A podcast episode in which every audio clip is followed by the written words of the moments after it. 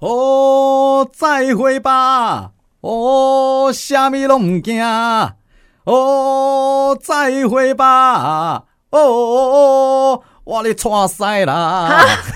为什么是这个 ending 啊？明星秀啊，小明，我是安心。我要解释一下，因为小明我自从我们第二季开播到了现在，我讲的其实都是一些道上犯案的人，对他们到最后的结果都是什么？死刑。对啊，错赛啊，要不然就自己，对不对？你想想，我们小时候会，哎，你小时候的我的志愿你是什么？哎，其实哦，老实说都是乱掰耶，而且又是找那种老师会喜欢的职业。所以我都是写护士啊，或是老师这种职业。你们老师是男的吗？女生哦，女生哦。对哦，我以为说到护士跟老师都是男生会喜欢啊，是这样子吗？就是我那时候以以下揣测上亿，我会觉得老师可能也会喜欢老师这个职业或护理师这个职业，所以我的作文都是这样往那个方向写。但是其实自己根本就没有想过自己以后要当什么。你你国小已经会想这些了哦？对啊。哎，我写我的志愿，我是很认真在想，我将来要干嘛？当总统哦？没有没有没有，一定有人当总统。一个班里面一定有人说我要当总统。对，但是那些一定都是开玩笑的啊。我写的是考古学家哦。因为小时候很喜欢恐龙，就想要去挖恐龙骨头什么的。对我是很认真哎，你是揣摩上意，对我揣摩上意。作文就是个交差呀，干嘛要掏心掏肺呢？长大的角度来说是没错，对呀。可是你小时候就这么世故了哦。你你你太厉害了。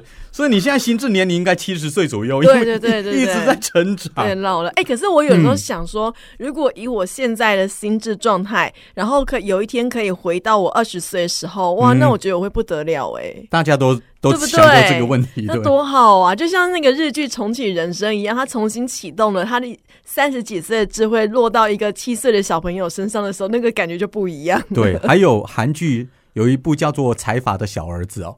哦，好像也是这样，对不对？对啊，也是这样啊。回到过去，然后开始杀骗人生，就觉得对对对对，杀骗人生，真的。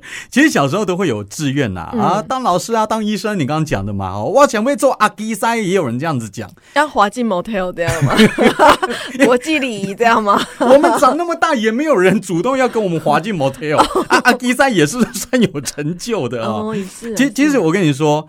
想当什么都 OK，但问题是，如果你走到拍楼的话，嗯，拍楼唔当家，下场都很惨啊。你看我们讲过的林来福，最后死刑嘛，对不对？他搞到最后自己的电话号码、地址他自己都记不下来。然后嘞，珍珠呆梁国凯，我们也讲过，被警方包围了，服毒自杀。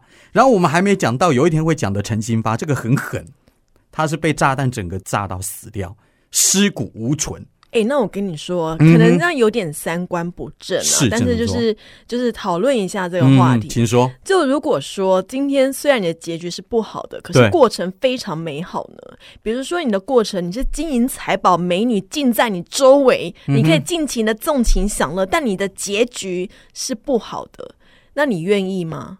我我不要。而且那个过程可能过程是长久的，然后结局是一瞬间的。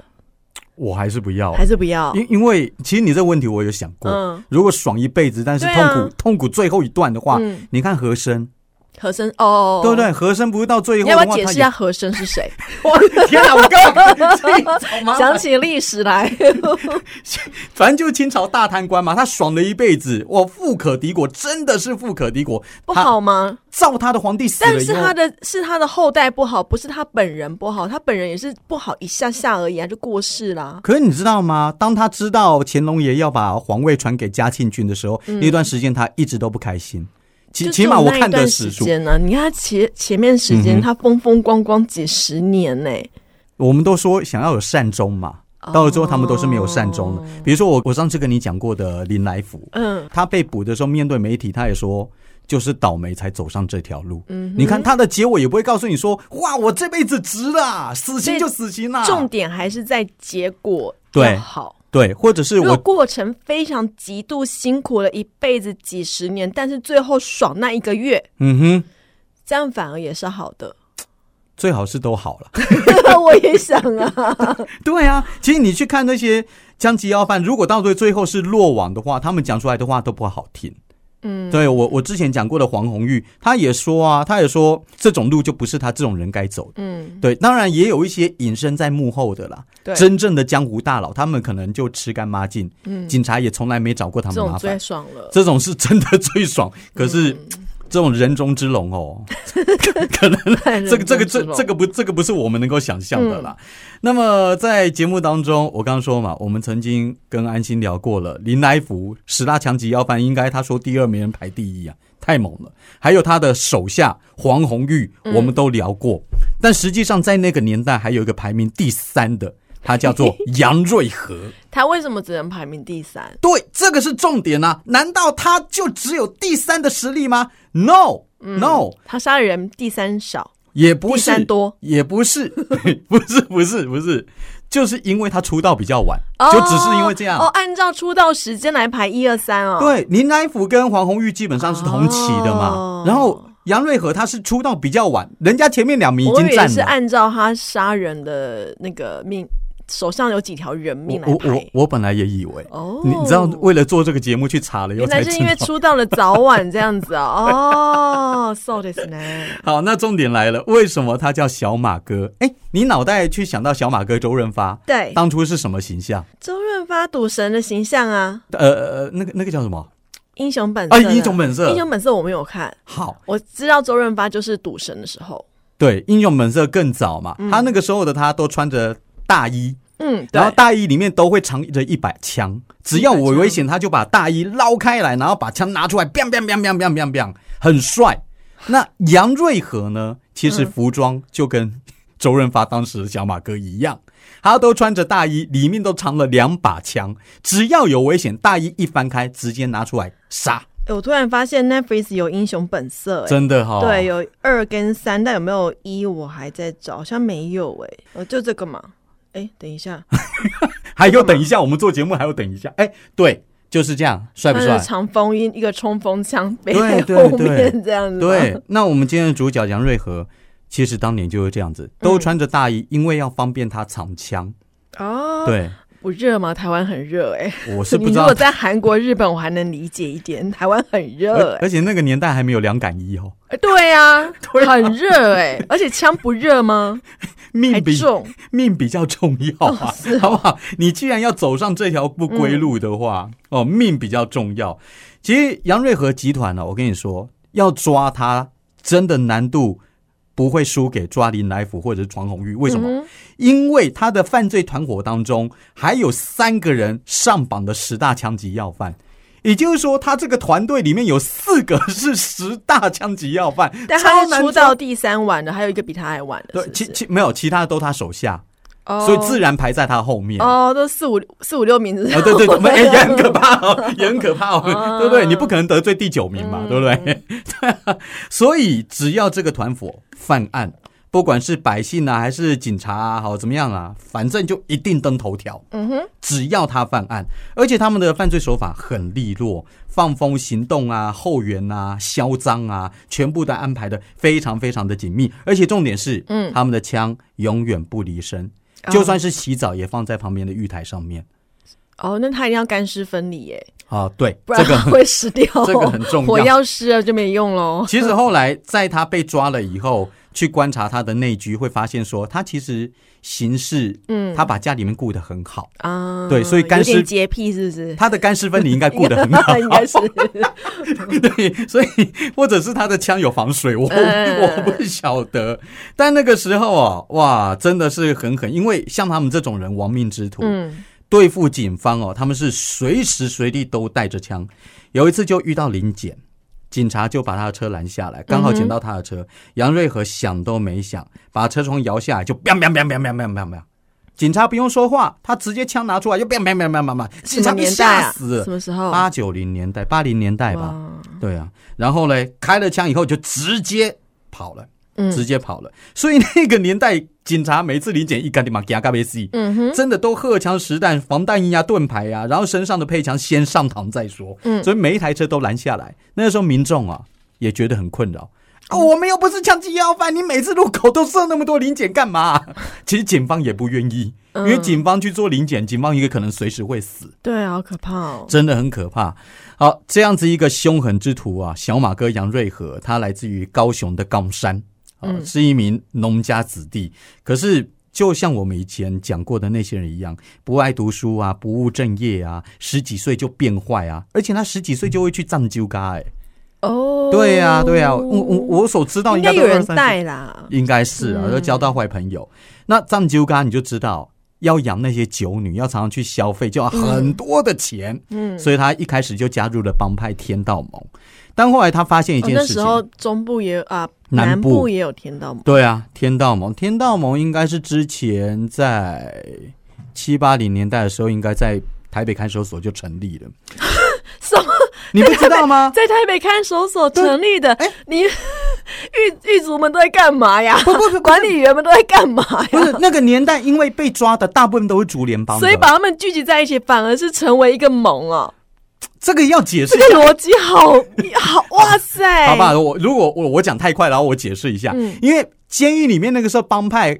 很多，但是最大的堂口、最大的帮派绝对是竹联帮。是竹联帮是什么挂？外省挂。嗯，外省挂的，所以就会欺负里面本省挂的。所以里面会啊，里面非外省挂就组成天道盟的。对，就是这样子，就是这样。所以，所以原来是这 那个合法掩护非法耶！我的妈呀！不是他们在聊的话，狱卒什么没有参与啊？是那些大哥在里面说，原来是在合法场所里面设立的非法集团哎！哦，要要不然怎么办？你在你在大楼里面，大楼是合法的，在里面赌博非法的，这种感觉就像。是在总统府里面发现中国骇客一群在那边，感觉哦，这个我相信。对啊，如果哪一天你跟我讲，我相信。哇，这个我相信。哦，这个哎，我以前我我以前没讲过吗？其实天道盟的。呃，来历就是这样子啊。那个时候他们在台北看守所，因为被外省挂的欺负，所以自立自强。从此天道盟就在台湾出现了。然后我们今天的主角杨瑞和呢，刚开始也是天道盟，嗯，但后来他发现天道盟好像上面啊高层啊都是好处拿光了啊，油水喝光，他们这些做小弟的根本就拿不到什么好处。于是单干，自己出去个体户。他发现最快的赚钱方法怎么样？抢劫嘛，勒索嘛，不听话的我杀掉你嘛，这样子来钱来的最快。然后那个时候赚钱其实对他来说太简单了，因为八九十年代台湾经济起飞，最红的三大行业就是地下钱庄、六合彩，或者是证券，或者是建商。小马哥就专门勒索这三个。哦，到证券行啊，可以勒索到现金。大家就叫他小马哥。对，只要他成名的话，哦，对的，成名，因为他那个时候都穿大衣嘛。因为我想《英雄本色》是不知道什么时候的电影，嗯，所以那时候他已经可以叫小马哥了，已经叫小马哥，跟小马哥成名的比他这个冒牌的还还要早一点。好，然后他到证券行可以勒索到现金五千万，到医生、律师家如果勒索到不到什么钱的话，他勒索到两三万他也走了。但是只要不给，嗯，他马上干掉。他马上干掉，被他杀的人里面最亏的就是一个驾驶员。嗯，怎么说呢？就有一次开着车在山区里面，然后杨瑞和他们迷路了。嗯，然后后来发现后面那台车怎么有一台车一直在跟着他，他怀疑是警方，他怀疑是警方，所以呢他就把后面的车拦下来。但实际上后面那个驾驶也迷路了，好衰哦。对，所以他就把他拦下来，就直接把他干掉。那真的，我只是来，我只是来问路的。路上不可以随便迷路诶，GPS 好重要哦。这件事情后来在他们同伙被抓了以后，他们有讲哦，这个真的是很倒霉，很倒霉啊。不过小马哥说起来，他生性比较狡猾。真的很难抓，因为他同一个居住点不会超过十五天，内部管控非常非常的严格。那他就要一直搬家哎，他就要一直搬家啊，他就应应该是一卡皮箱的那种生活哎，对呀，他亡命之徒啊。那个时候要抓他的，呃，我不知道你还对这个人有没有印象？一九八八年那个时候，那时是高雄市刑警大队的侦查员，他叫做吕瑞林，在当地是。有名的黑道克星，我对他不会有印象。那时候我还是幼儿园吧。那时候，那杨子敬有听过吧？哎呀呀呀！杨子敬前警政署长啊，对，杨子敬后来跟在追查这个杨瑞和，他也有他有涉入啊。嗯，然后呢，呃，他有一次啊，这个吕瑞林就带队前往了中山大厦红中地下舞厅去办那个走私枪械案。谁知道在门口就碰到了杨瑞和，刚从卡拉 OK 走出来。嗯，然后然后那个时候他还不认识杨瑞和的脸，哦，还不知道。吕瑞林呢，没想到对方是一位哇枪击要犯，只觉得说，哎，这些人看起来不像好人。哎，你知道我前昨天在看《唐人街犯案》啊，里面王宝强不是演一个呃谋杀嫌疑犯嘛？然后他们就是反正就是有点搞笑啦。对，总之他们就是。为了要去探警察局里面的资料，所以王宝强就故意现身在警察局里面，让警察抓。结果警察没有人认出他是谁，就这边很搞笑，这是什么东西啊？哎，我觉得蛮好看的，哎，唐人街探案吗？哦，好吧，演到第三集的时候有点瞎啦，前面一二集我觉得还不错，很好笑，我觉得那个很好笑，大家可以去看。好，那个时候李瑞麟就看到了，哎呀，这一群人应该不是好东西呀，哦。马上就要上前盘查，但这个时候呢，这个时候杨瑞和团伙当中其中一个也是背了十几条命案的李贡长，拿出枪直接打打打打打打就打了。啊，警察嘞？啊，警察，警察就被打到了。那个时候吕瑞林腰部就中了一枪，倒地了。后来还有一个同僚身中多枪，也一样倒地。双方就在街头这样嘣嘣嘣嘣打了二十几枪。嗯呃，这个李共厂啊，还真的是悍匪。除了开枪以外，他跟他的同伙都穿着防弹衣。嗯，但他还是死了。为什么？他头被打到，他头被打到。对呀，我每次看到警察穿那个防弹衣啊，我都觉得你们重点是头部啊。你们头部那个安全帽真的有办法挡得住子弹吗？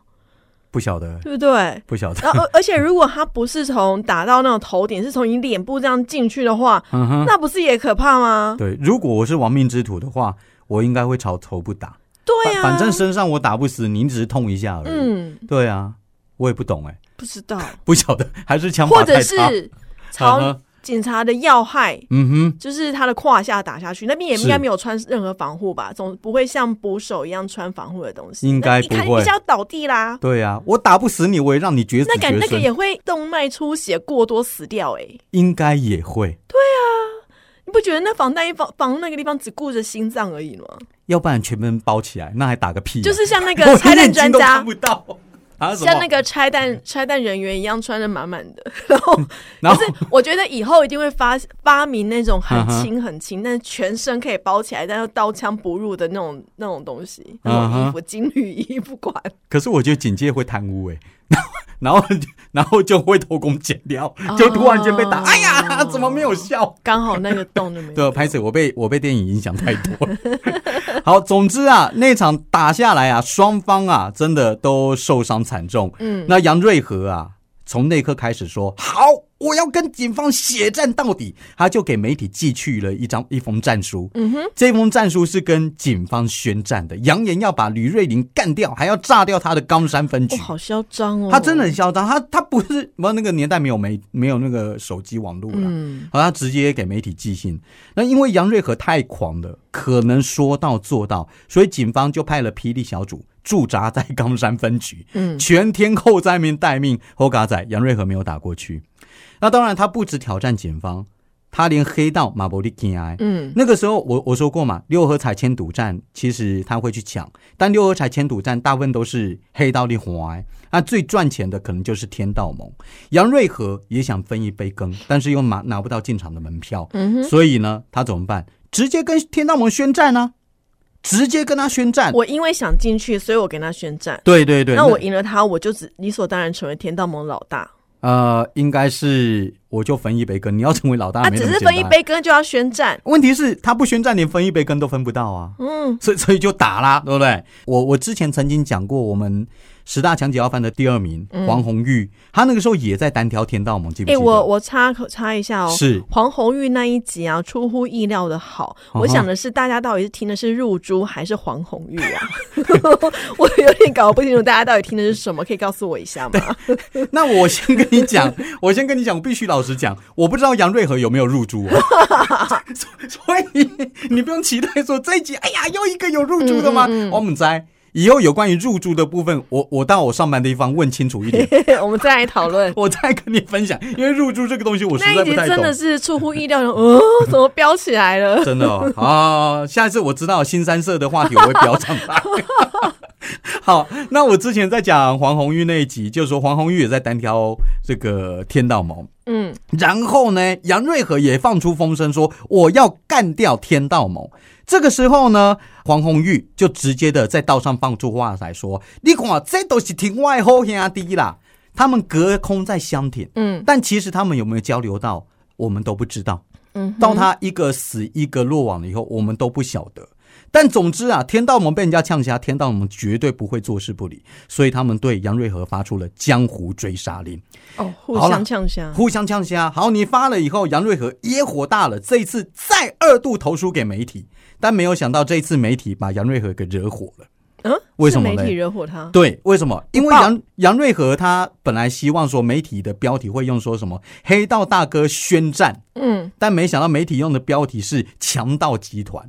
杨瑞和说：“我就是黑道，你把我形容成强盗集团，怎么回事？”可问题是杨瑞和，你干的就是强盗集团的事啊！嗯嗯，你就是打家劫舍啊！啊，你不是强盗是什么？他自己定位不明啊。对，所以你不能怪媒体，是因为你干的事就是这样子。而且愿意报已经很不错，现在如果这种报出来的话，可能就有一些新闻伦理的问题。哦，对。对对，现在大家管制更严格了。那为了要追捕杨瑞和，警方跟他的集团打过了四次，每一次打，每一次都很惨烈，然后没有一次抓到，还继续的犯案，十几条人命，三十多件绑架案。我跟你说，坦白说，那个年代警方也挂不住面子，嗯，很难抓，真的很难抓啊。但是。后来，他们陆陆续续的抓到了一个杨瑞和的小弟以后呢，眼前的迷雾渐渐的散开了。嗯，怎么说呢？他发现为什么杨瑞和那么难抓？因为杨瑞和根本就是军事化管理，每天他们，你知道，他跟他的小弟不会都聚在一起，嗯，他们是散落在全台湾呃四面八方的，每天都要在特定的时间联系，如果联系不上，安内都是出歹气啊。哎，这就很像警察在跟那个那个他的 spy。嗯哼，在定期联系一样的方式。对对对对，就是黄秋生跟梁朝伟。你不跟我联络，就代表你出事了。而且梁瑞和啊，每一次他们作案以后，他们都有枪嘛。嗯，他们只要打家劫舍，打家劫舍一次，他那个枪子弹都通通丢掉。哦，不要被查到。对对，然后再去买。还有他的成员说好哦，我的成员不能单独行动，我的成员也不能有吸毒的。你知道吸毒以后会强调啊？对啊，强调 no no 啊。所以那我 no no 是什么？哎，我们监狱都讲 no no 哎，no no 啊，no no 就是专门形容吸毒的人吗？吸毒或者借狼一个 no no 啊？没没有不止，只要你搞不清楚状况的话，我们都说你这样 no no 啊，no no 啊，对哦 no no no no，我也是当了监守管理员以后，我才学到了一个名词啊，形容词大家学起来。今天每日一词叫做 no no，对，甚至那个时候里面的同学还有跟我说。哎，那个主管是不是 no no？他反过来形容我们 no no。我说没有，你不要乱讲。no no，以后呢，我们的暗暗语就是 no no，就知道你是我们听众喽。因为这个应该外面不会有人知道。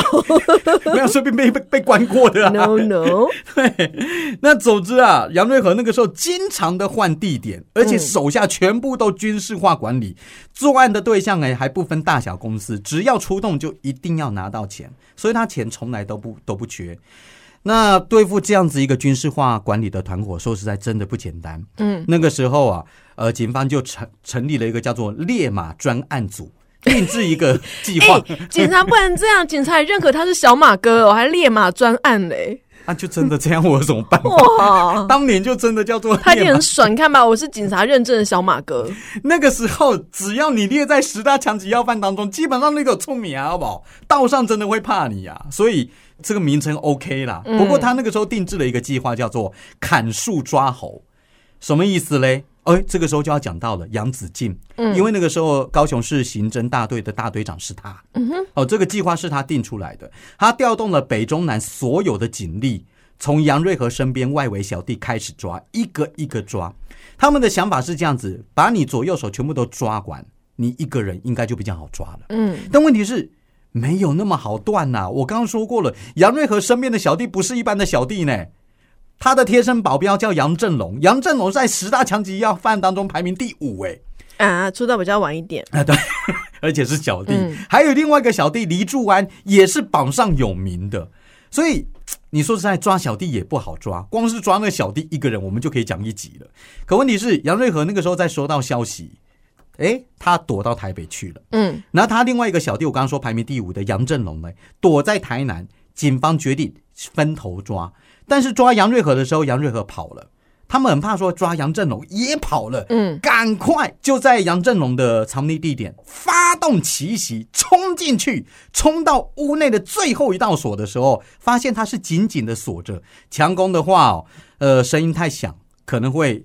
呃，金洞里面的杨振龙，然后窗户又没办法进去，时间拖得越久越不利，那怎么办？行动队决定用斧头撬开铁门，一撬开，砰的一下呢，里面也开了三枪出来。哎呦，对，开始就对决，你想想看哦。这个黑道博火的样子，就这样子，正门强攻行动队闯进去了。行动队队员身穿防弹衣，手持防弹盾牌。你知道那个屋内哦，都是黑漆麻屋的。然后他们从一楼往二楼，二楼再往三楼，每一层楼都碰到了团伙在对他们攻击。然后他们一个一个都抓。什么叫团伙啊？团伙就是里面的小弟。哦，我刚一直以为你是讲不标准，同伙变团伙，原来真的叫团伙。团伙啊，我误会你啦，sorry。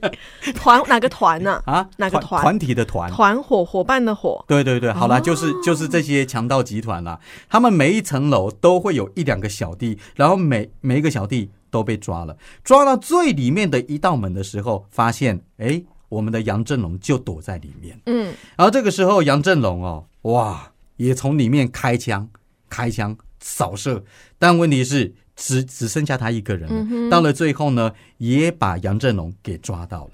然后杨振龙啊放下手枪，选择了投降。好，另外一个武将叫黎柱安，黎柱安也当然也不可能束手就擒了。他跟警方在台中的昌平路现场打了三百多枪，而且那时候黎柱安很狠哦，穿着内裤。拿着手枪就开始在打了，身材好不好啊？我不知道，你自己查。李柱安，我还没有查他，但他的命就没那么好了，他是当场被警方打死，因为他的肚子露出来了。啊，比较打下去的话，对啊，搞不好还会发光。哎，这样讲讲又回复到刚刚讲的，但看来防护肚子还是有用。